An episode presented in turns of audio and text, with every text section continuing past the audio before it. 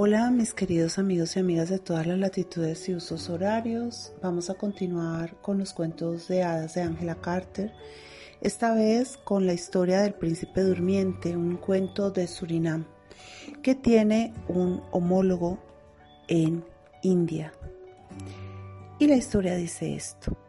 Un padre tenía una hija que lo que más amaba en el mundo era la hierba que cubría los campos sembrados de su padre. Este era su único amor. Cada día la nodriza la llevaba a ver la hierba. Una mañana, cuando se acercaron por allí, vieron a los caballos que estaban paseando en los pastos. Luego se pusieron a pelearse y se pelearon sin tregua hasta que derramaron sangre y mancharon la hierba. La niña dijo entonces, Nodriza, mira, los caballos han estado comiéndose mi hierba hasta que se han puesto a pelear. Pero fíjate en lo bello que está ahora el campo con la tierra ensangrentada y rojiza. Inmediatamente se oyó una voz que le decía, Mira lo bonito que queda ese color rojo sobre la tierra. Ay, si pudieses ver al príncipe durmiente. La que ha escuchado estas palabras debe venir antes de que hayan transcurrido ocho días y solo entonces verá al príncipe durmiente y verá también un abanico para poder abanicar al príncipe hasta que se despierte. Luego deberá besarlo y más tarde encontrará una botella de agua y tendrá que salpicar todos los palos que vea.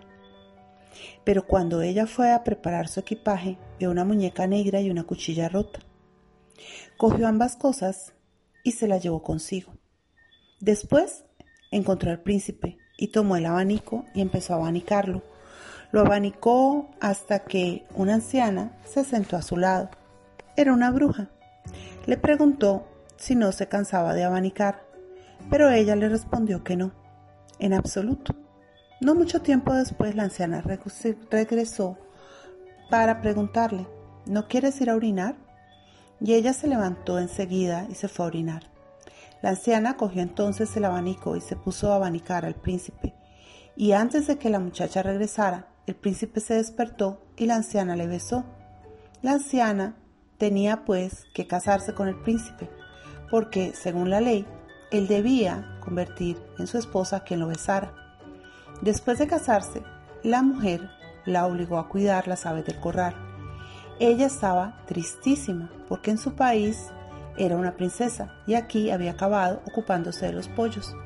Aún así, construyeron una casa muy bonita para ella. Por la noche, cuando volvía de hacer las faenas de la jornada, se ponía sus mejores galas y abría una caja de música para deleitarse con sus sonidos. Cuando acababa la melodía, cogía la muñeca negra y la cuchilla y preguntaba la siguiente. Muñequita negra mía, muñequita negra mía, dime si esto es de justicia. Si no, te cortaré el cuello. Luego la apartaba y se iba a dormir. Pero una noche pasó por allí un soldado que oyó los dulces sonidos de la caja de música. Se quedó escondido en una lateral de la casa y oyó todo lo que la niña le preguntaba a su muñeca negra y decidió entonces contarle al rey que la niña que cuidaba